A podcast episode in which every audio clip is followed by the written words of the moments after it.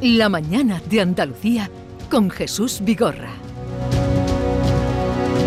Y con Rafael Sánchez, como les he venido anunciando, director de Endesa en Andalucía, Extremadura, Ceuta, o sea, de Madrid para abajo, es el que manda. Y eh, lo ha pasado mal porque viene del atasco, ya nos ha dicho Rafael Sánchez, buenos días. Buenos días, Jesús. Estaba la cosa muy mal, ¿no? Estaba la cosa regular nada más, ¿no? Para ser un viernes, que esto suele coincidir con lunes, pero eh, parece ser que la S30 tenía un, un problema y un obstáculo que, que lo hacía insalvable. Bueno, eh, usted doctor por la Universidad de Sevilla en Ingeniería Informática, licenciado en Ciencias Empresariales, eh, sabemos que muy bien cualificado con, en su trabajo, así es que vamos a ver si usted nos aclara eh, puntos que tenemos así complicados. Lo primero, recuerdo, sabiendo que usted venía hoy, eh, que cuando yo empecé la temporada este año, el día 30 de agosto, ya le llamé. Y ese día estaba la luz en 124 con 45 euros, tengo el megavatio hora. Y claro, le pregunté que esto hasta cuándo iba a llegar. Usted nos dijo que, mm, eh, que sería un 25% más, pero que esto se eh, prolongaría hasta finales de año. Pero no de la manera que, se ha, que ha subido. Efectivamente, Jesús. ¿Qué ha El- pasado? ¿Qué ha pasado? Bueno, pues que seguimos teniendo la tensión internacional de, de precios sobre todo lo que son los productos. Hay que tratar un, poco de poner el contexto económico que nos rodea. El año pasado tuvimos un, un momento de pandemia que todos sufrimos que depreció y cayó la demanda completamente. No solo de la energía, sino de todo lo que son las- los productos y las materias básicas. El año pasado, eh, claro, con una demanda baja de, de gas a nivel internacional y fundamentalmente los mercados asiáticos, pues eh, habíamos para la industria, habíamos para todo el sector servicio, prácticamente todos los oyentes saben en qué, en qué situaciones nos encontrábamos. Pues bien, este año se ha producido lo que en términos de economía se llama un shock de demanda. Un shock de demanda lo que hace es un efecto rebote donde todo lo que no habíamos hecho en el año anterior queremos recuperarlo en los primeros meses de normalidad y ya fundamentalmente los mercados de Asia, eh, China e India están tirando de la demanda a nivel internacional y eso está alterando lo que nos afecta a nosotros, que es el mercado del gas. El gas se ha encarecido enormemente, pero también lo pueden ver pues, los que se están comprando hoy en día vehículos nuevos, eh, lo que puede ser los precios del cobre. la construcción de una planta fotovoltaica tiene un 25% de sobrecoste en estos momentos. Mover contenedores a nivel internacional eh, además de lo que pasó el- la obstrucción del canal de, de, Suez, eh, seguimos viendo que se han encarecido y multiplicado por 10 y hasta por 15 el precio de mover un contenedor y todo este estrés de demanda pues es verdad que es como eh, la tempestad que ha venido después de, todo este momento de absoluta parálisis que tenía la economía. En el tema del gas, ¿cómo nos afecta a nosotros en el sector eléctrico? Esto es muy fácil de entender. Todo lo que se está viendo en el pool, eh, hay siempre una, un mercado de subasta. Eh, la tecnología más cara es la que cierra, la que marca ese precio. Y, y es muy fácil de entender. Con un mercado eh, de gas a 90 euros el, tera- el, el teravatio, el megavatio hora, perdón, cuando nosotros eso lo ponemos a producir en una turbina de gas, hacen falta 2 megavatios de gas para producir un megavatio eléctrico.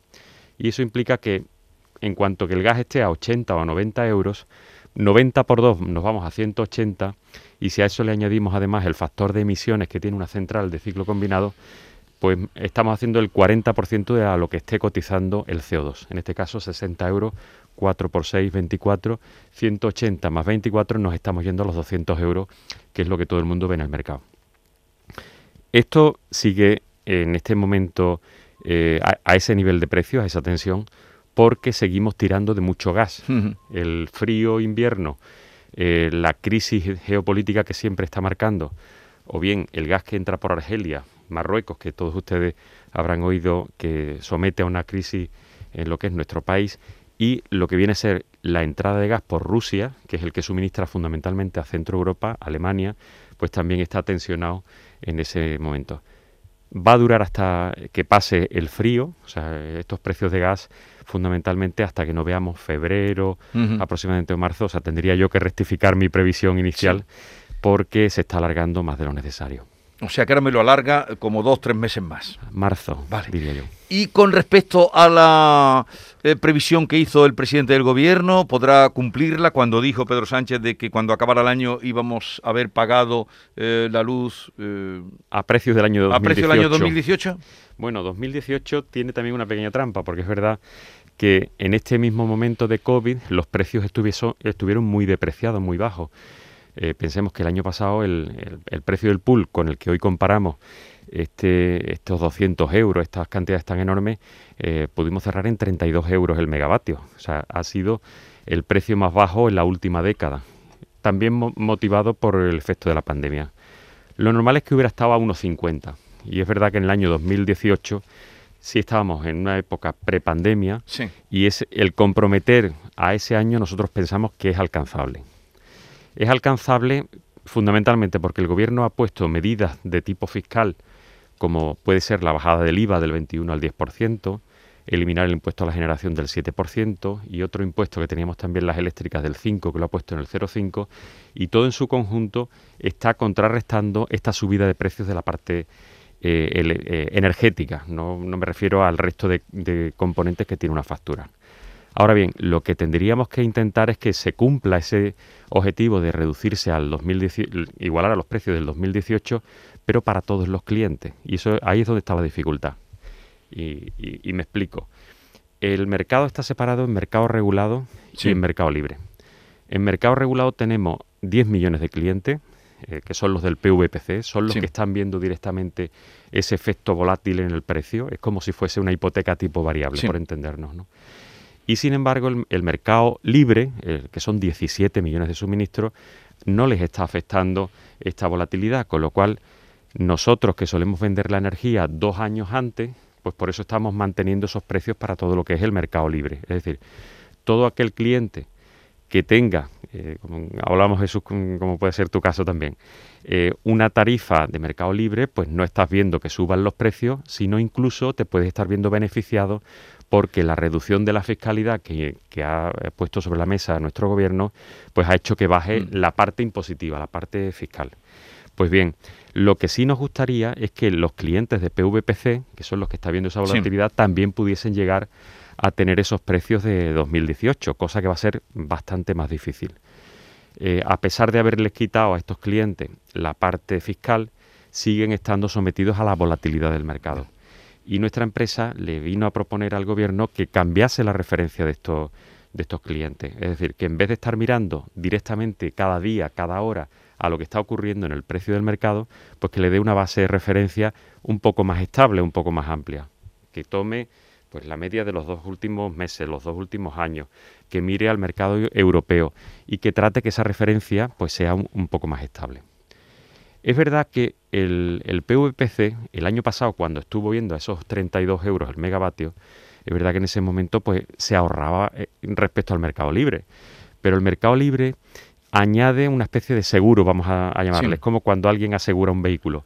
Eh, si tienes franquicia, si tienes todo riesgo, pues claro, la protección que tienen hoy en día nuestros 17 millones de clientes por tener la tarifa del mercado libre, la han perdido los que están en el, Sí. en- el mercado. Pero es curioso, a ver, para entenderlo, eh, lo que se llama mercado libre es el, el que están, usted que comparaba con el tema de las hipotecas, sería los que tienen a tipo fijo. Tipo fijo. Aunque el nombre libre pudiera llamar a confusión. Pudiera llamar a confusión. Los que tienen a tipo fijo, esos sí que podrían, incluso, dice usted, están notando, me consta con compañeros que hablan, dice, pero si yo la estoy pagando más bajo. Sí.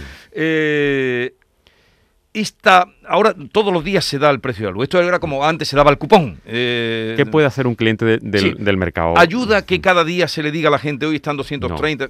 No, pues no, esto no se lo damos todos los días. Nosotros, los periódicos, yo abro aquí, todos dan. Hoy el precio de la luz. está. ¿Eso ayuda? ¿Eso dice Eso algo? no ayuda. ¿Usted cree que la gente lo entiende? A ver, yo eh, aquí hay que dar recomendaciones muy sencillas para que se entiendan en la población. Aquel cliente que tenga una tarifa regulada eh, y que durante todo su momento anterior ha estado beneficiándose de un precio inferior, porque es verdad que, como yo decía antes, la tarifa regulada hasta el año pasado ha estado pues algo más barata que el mercado libre. Entonces era normal que, la, eh, que los clientes, las asociaciones de consumidores recomendasen la tarifa regulada. Pero la del mercado libre tiene como si dijéramos un seguro de cobertura que amortigua y hace estable y hace precio fijo. Esto, eh, en estos momentos de volatilidad es cuando uno más se arrepiente. Sí. Entonces, ese cliente que tenga el mercado regulado, que eh, puede ser en nuestro caso pues bajo el nombre de Energía 21, una, factura que eso se ve directamente si pone PVPC en, el encabezado o tarifa regulada, es un poco lo que se puede buscar. Lo que yo le recomendaría sería que se pasara al mercado libre en este año. En nuestro caso en concreto, eh, por poner un ejemplo, y permítame que, pueda sonar a publicidad, pero es por ver qué estrategias le recomendaría yo a un padre de familia que está con estas preocupaciones.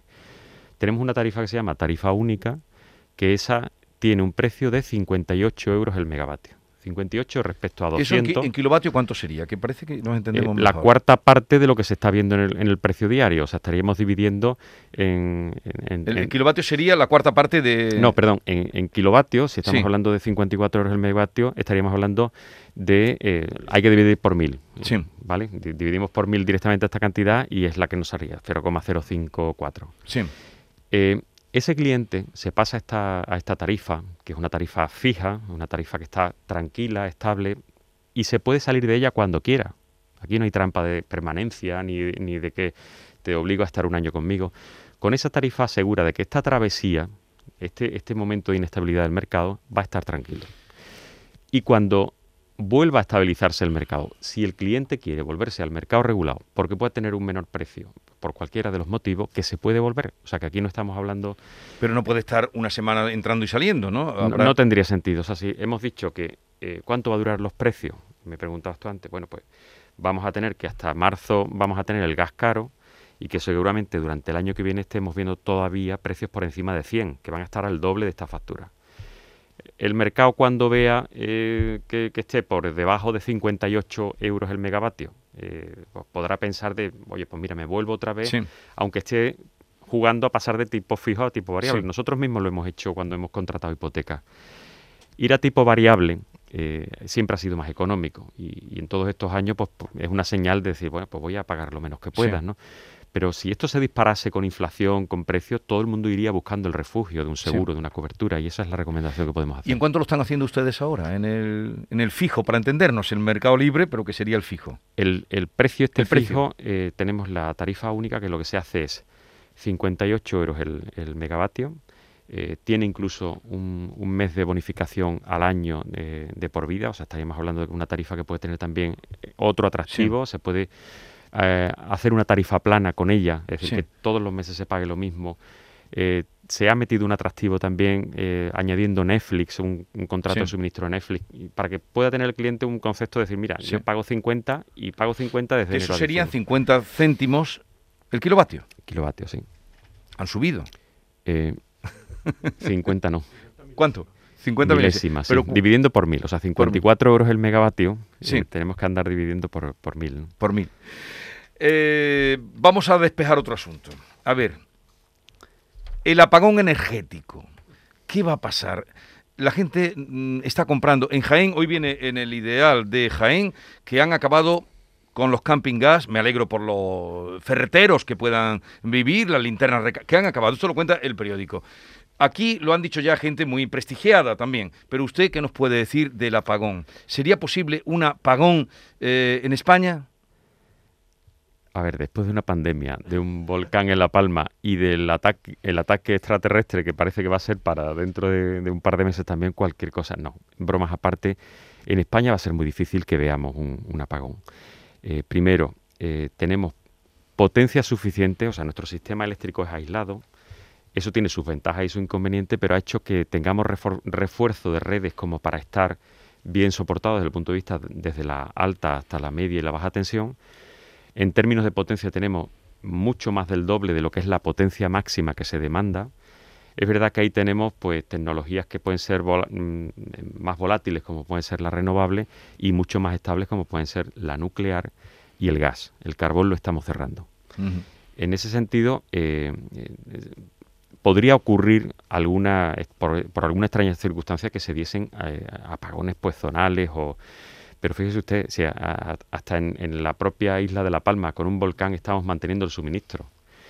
Eh, y ese es un sistema frágil, un sistema frágil en el sentido de que tiene que estar autoabastecido completamente. Bueno, pues mm, el volcán nos está arrasando líneas, estamos continuamente buscando sistemas y caminos alternativos y no se ha ido todavía el suministro. Pues España puede ser un concepto parecido al de La Palma, pero eh, a una mayor escala. Yo diría que es altamente improbable sin quererme pillar las manos, porque si no después me vas a llamar dentro de tres meses y... no, pero usted que dice que de apagón eso sería muy difícil. Lo dijo el otro día Manuel Lozano Leiva, que es eh, catedrático de física nuclear, que conocerá, dijo, sí. lo explicó, es imposible que... Jesús, también tenemos una reserva estratégica de gas que permite mantener el suministro de los ciclos combinados, de todo lo que puedan ser eh, para varios meses. Eso digamos que forma parte de la, estrategia de seguridad de suministro. Y lo que ya que tocas este tema, sí me gustaría tratar que estamos en un proceso de transición energética, donde vamos a migrar de las tecnologías emisoras a las tecnologías renovables. Es verdad que no, no estamos hablando solo de descarbonización, sino también estamos hablando de seguridad de suministro. Y va a ser muy importante que sigamos con el camino de, de seguir invirtiendo en renovables. Nuestro objetivo, ayer mismo estuve en Almería y venimos de la central de Carboneras, que es una central magnífica de carbón que hemos tenido funcionando, pero que está en la fase de eh, desconectarse completamente del sistema. Es la única que tenemos de carbón en Andalucía. Pues tenemos que saber compensar lo que es eh, ir hacia el mundo descarbonizado, mundo renovable, con las garantías de suministro. Es decir, que no perdamos la energía de base como puede estar dando hoy en día pues la nuclear. La nuclear no perdamos de vista que tenemos una central nuclear en Almaraz, la más cercana a nuestra tierra, que son las que en todo el, panorama nacional están asegurando más de la cuarta parte de, digamos, de la estabilidad del sistema. Tenemos que saber combinar energía no emisora con energía estable, y, y esa es una reflexión que también está apareciendo en los medios de comunicación, está apareciendo en el debate europeo, en el debate nacional y bueno, pues es una cuestión también a considerar, ¿no? La seguridad de suministro. Eh, ¿Usted es partidario entonces, está con Macron en la idea de renacimiento nuclear? Yo, mm, más que Macron, o sea, yo, yo diría, aquí el mundo está lleno de contradicciones. Eh, eh, Macron, no él, sino eh, Ségolène Royal, en la etapa anterior, ellos crearon una cosa que se llamaba la transición energética. La transición energética ellos pasaban de un, de un porcentaje de energía nuclear del 75% y tenían que dejarlo en el 50% dándole entrada a la nuclear. Es verdad que ahora están dando marcha atrás con este anuncio de los 30.000 millones que están reactivando el debate. Nosotros tenemos el Plan Nacional Integrado de Energía y Clima, que es el que nos marca las tecnologías que tenemos que ir metiendo y sacando en el sistema y que fundamentalmente se apuesta por la renovable y como medio de transición el gas.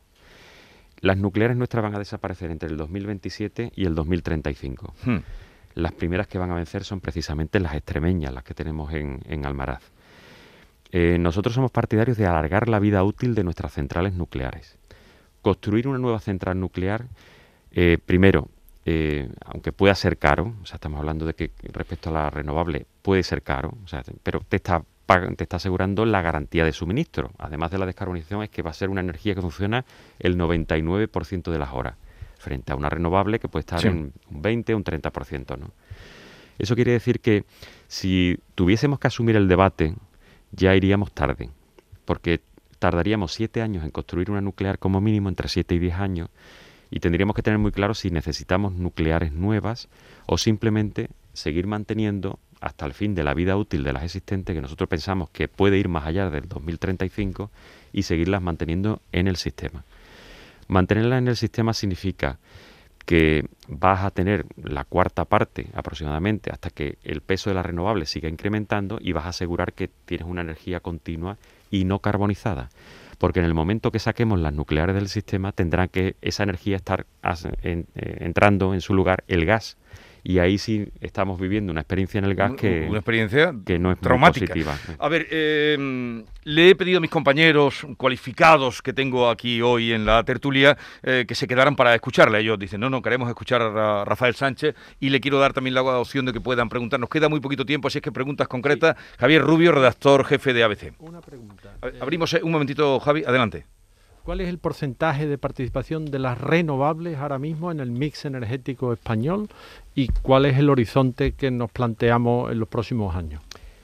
En, los próximos años el objetivo, estamos partiendo de, un 45% eh, aproximadamente de, renovables, a las que si le añadimos la nuclear estaríamos en el 65%. Ese viene a ser un poco el porcentaje de cuánta energía está descarbonizada ya.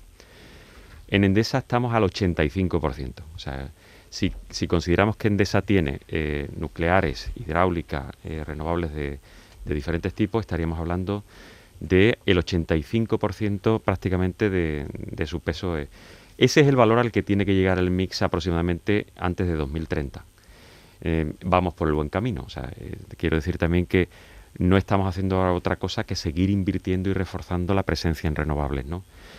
Eh, simplemente en este año Endesa, en nuestro territorio, voy a decir lo que se ha hecho y lo que se ha adquirido. Hemos, hemos incorporado a la red más de 700 megavatios. En, en, Carboneras, la central de carbón que, que yo me refería ayer, estamos eliminando 1.200 megavatios y además de esos 700 megavatios que hemos incorporado, hemos adquirido compromisos por más de 2.000 megavatios adquiriendo proyectos que tienen una, una, realidad de entrada pues en, el, en este y en el próximo año. Eso quiere decir que tenemos que cambiar completamente la forma de producir. Al retirar el carbón de nuestro mix estamos en una posición corta, es decir, Endesa está ahora mismo produciendo, pero también comprando al pool una parte de la energía y esa parte de la energía tendremos que seguirla metiendo a base de seguir creciendo en proyectos renovables. Estamos en una posición muy expansiva de seguir apostando por fotovoltaica, por eólica, por repotenciaciones de los grupos existentes y por hidráulica donde ya se pueda. A ver, eh, Antonia Sánchez, su directora de la voz de Almería, alguna pregunta tiene que ser concreta porque nos queda muy poquito tiempo. Yo, le quería preguntar por el autoconsumo, ¿no? Si bueno, es una fórmula que está que está calando en la, en la población, ¿no? Antonia, eh, efectivamente, el autoconsumo es una de las medidas que puede hacer cualquier eh, particular, cualquier empresa, y yo diría que es una, medida obligada. El objetivo que tiene Andalucía de, llegar a autoconsumo viene a ser del 5% de toda la energía que, que consume, y eso nos obliga a todos a pensar en el autoconsumo como una medida más de eficiencia energética que tenemos que poner en nuestros hogares, en nuestras empresas, en nuestras pymes, en nuestras naves, porque vamos a conseguir con ella que de forma rentable, sin necesidad de subvenciones, seamos capaces de reducir entre un 30 a un 40% de forma directa nuestro consumo y eso hoy en día pues, es un recurso que, si no lo aprovechamos es como si estuviéramos derrochando.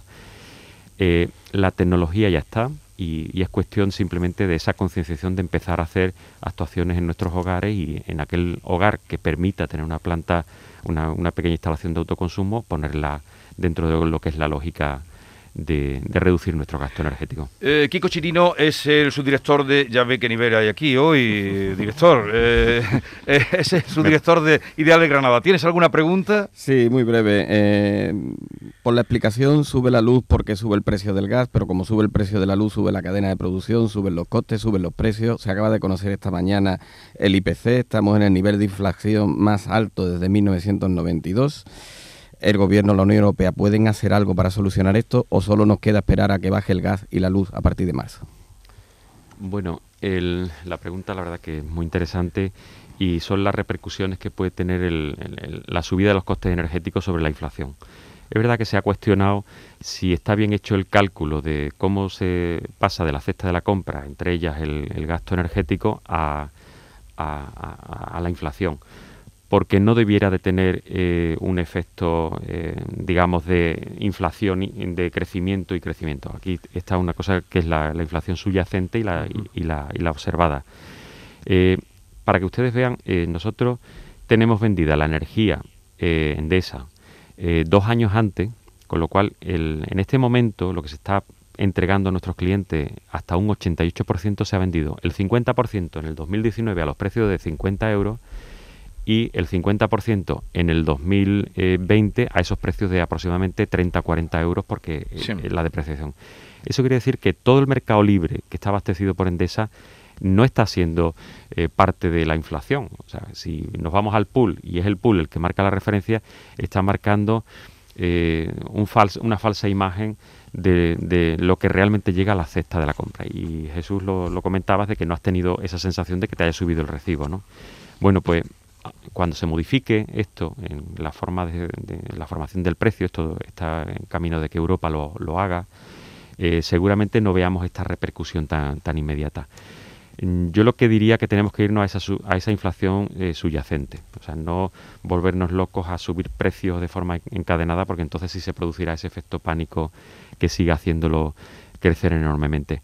Yo diría, sabiendo que el 90% de la energía prácticamente de lo que estamos vendiendo una empresa como Endesa, que es la primera en el mercado por tamaño, y que eso está protegiendo a su base de clientes, pues pensemos que a lo mejor el cálculo de la inflación va, a tener una corrección mucho más rápida y más inmediata en los primeros meses del año. ¿no? Y antes de terminar, porque el otro día eh, hablábamos de este asunto y mucha gente llamó, eh, mm, director, diciendo que tenía problemas de que no le estaban llegando las facturas. ¿Están teniendo ustedes problemas de facturación o por qué no están llegando las facturas? Estamos teniendo problemas, Jesús, porque si no estaríamos engañando al, al público. Y hay que tener en cuenta que en este año hemos tenido 10 reformas regulatorias, eh, que eso hay que incorporarlo a los sistemas y a los facturadores. Eh, es verdad que nos gustaría que todo fuese cambiar un botón, poner otro tipo, pero eh, en DESA, en nuestro territorio, en Andalucía, tenemos 5 millones de suministros. ¿vale? Entonces, por pequeña que sea el impacto, parece que es grande, porque si en esos 5 millones de suministros simplemente decimos que ha sido el, el 5% o el 1% de, facturas que han tenido alguna alteración. Eh, Valdelarco ha sido una reciente que hemos tenido, pero por otras causas, ahora si queréis también os lo comento. Eh, estamos hablando de 50.000 facturas, 100.000 clientes, que pueden parecer mucho y efectivamente son muchos, pero es que la base de clientes, eh, siendo de 5 millones como podemos tener, siendo la empresa de mayor tamaño en nuestro territorio, pues se magnifica. En Valdelarco recientemente tuvimos una incidencia, yo estoy hablando con Rafael, con su alcalde, esta misma semana, para tranquilizarlo y para darle todas las opciones. Eh, en ese caso fue eh, una aldea que tiene poca cobertura de telecomunicaciones y nuestros telecontadores no estaban haciendo eh, la entrega de esas lecturas aguas arriba. Y si alguien observa que tiene, yo le, ofrecí al alcalde que devuelva la factura, o sea que si no, pero digo también, problema de facturación no solo que haya errores, sino que no están llegando las facturas. están se, es el mismo es el mismo motivo. Esa, esa modificación de 10 hasta 10 alteraciones en la regulación eh, ha hecho que todavía tengamos, eh, digamos, es una bolsa que se va moviendo, es decir, estamos corrigiendo las más antiguas y van quedando las más recientes, pero que después de 10 modificaciones regulatorias es verdad que, hay facturas que todavía no han llegado. Pero podrán pagar, se les dará plazos para pagar. Se puede pagar en plazo, o sea que no tenga la, preocupación porque no le va a llegar la factura de un solo bloque y si le llega de un solo bloque simplemente le vamos a, a diferir el pago en los mismos meses que se hubiera retrasado para que se suavice y se elimine el, a través de los servicios de atención al cliente tenemos instrucciones para contemplar toda la flexibilidad que se pueda dar. Bueno, tenemos que terminar ya porque ya no tengo más tiempo, ya no puedo estirarme más. Rafael Sánchez, director de Endesa en Andalucía y Extremadura, cuando haya otra ocasión de que usted nos tenga que aclarar, ya sabe que lo que queremos es aprender y saber eh, cómo nos repercute. me vengo otra mañana y echamos una mañana cuando... Muy bien. No, esta ha sido también muy, eh, supongo que didáctica. Eh, Javier Rubio, Kiko Chirino y Antonia Sánchez, que tengáis un bonito fin de semana. Igualmente, buenos días.